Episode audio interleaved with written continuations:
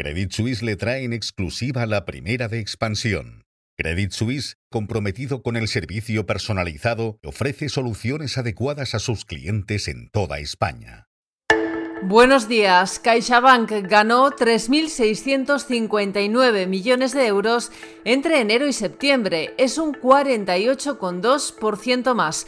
En un minuto les contamos cuál ha sido el motor de ese incremento. También les hablamos sobre los objetivos del Gobierno para la presidencia europea en materia fiscal y les hablamos de la reacción de Repsol, Iberdrola y Naturgy ante el pacto firmado entre PSOE y Sumar. Les avanzamos además los beneficios de Ford y hablamos sobre la muerte de Li Keqiang, el que fuera jefe del Ejecutivo chino entre 2013 y 2023.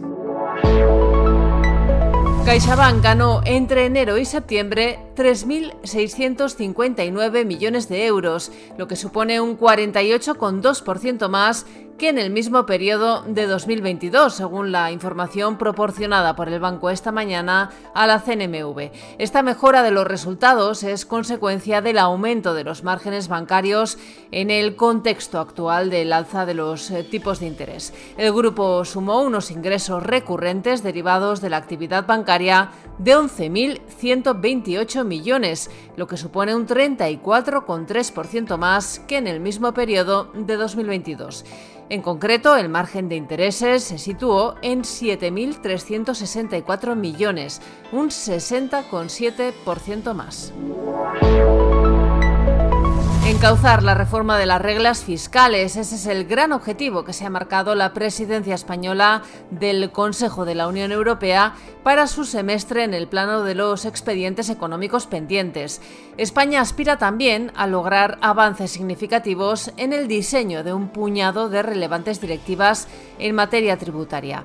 La más avanzada es la que acotará las retenciones tributarias sobre dividendos e intereses para mejorar la competitividad fiscal del mercado de capitales de la Unión Europea. Así lo reveló ayer la directora general de tributos del Gobierno en funciones, María José Garde, en Burgos, durante su intervención en el 33 Congreso de la Asociación de Inspectores de Hacienda del Estado.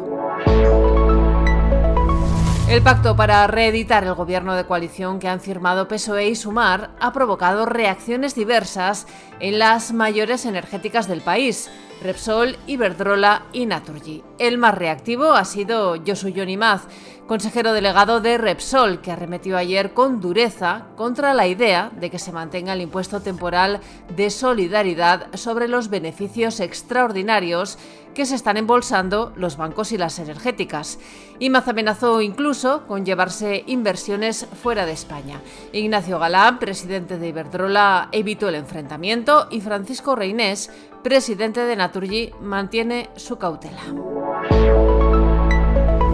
También les contamos que los jefes de Estado y de Gobierno de los 27 han acordado pedir corredores humanitarios y pausas para necesidades humanitarias a Israel y Hamas. Instan a ambas partes a garantizar el suministro de ayuda a los civiles en la franja de Gaza. También apoyan la celebración de una conferencia de paz, como reclamaba el presidente del gobierno Pedro Sánchez. Además, esta madrugada hemos conocido los resultados de Ford.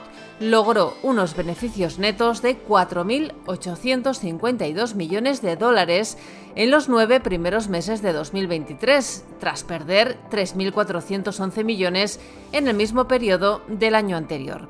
Y también hemos conocido que esta madrugada ha muerto en Shanghái el ex primer ministro chino Li Keqiang a los 68 años. Keqiang lideró el Ejecutivo chino entre 2014 y 2023.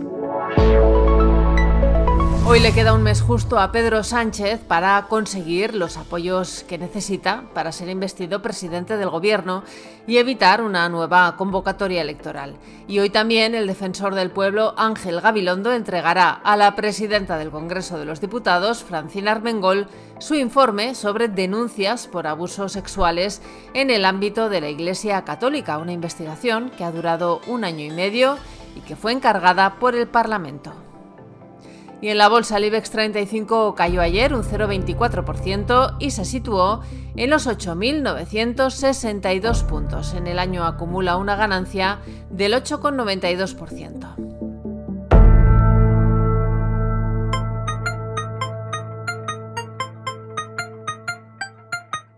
Financial Times abre su edición de hoy con el repentino fallecimiento de Li Keqiang. Apunta el diario que la causa de su muerte ha sido un ataque al corazón y señala también el rotativo que Estados Unidos ha atacado dos instalaciones en Siria, presuntamente utilizadas por milicias iraníes.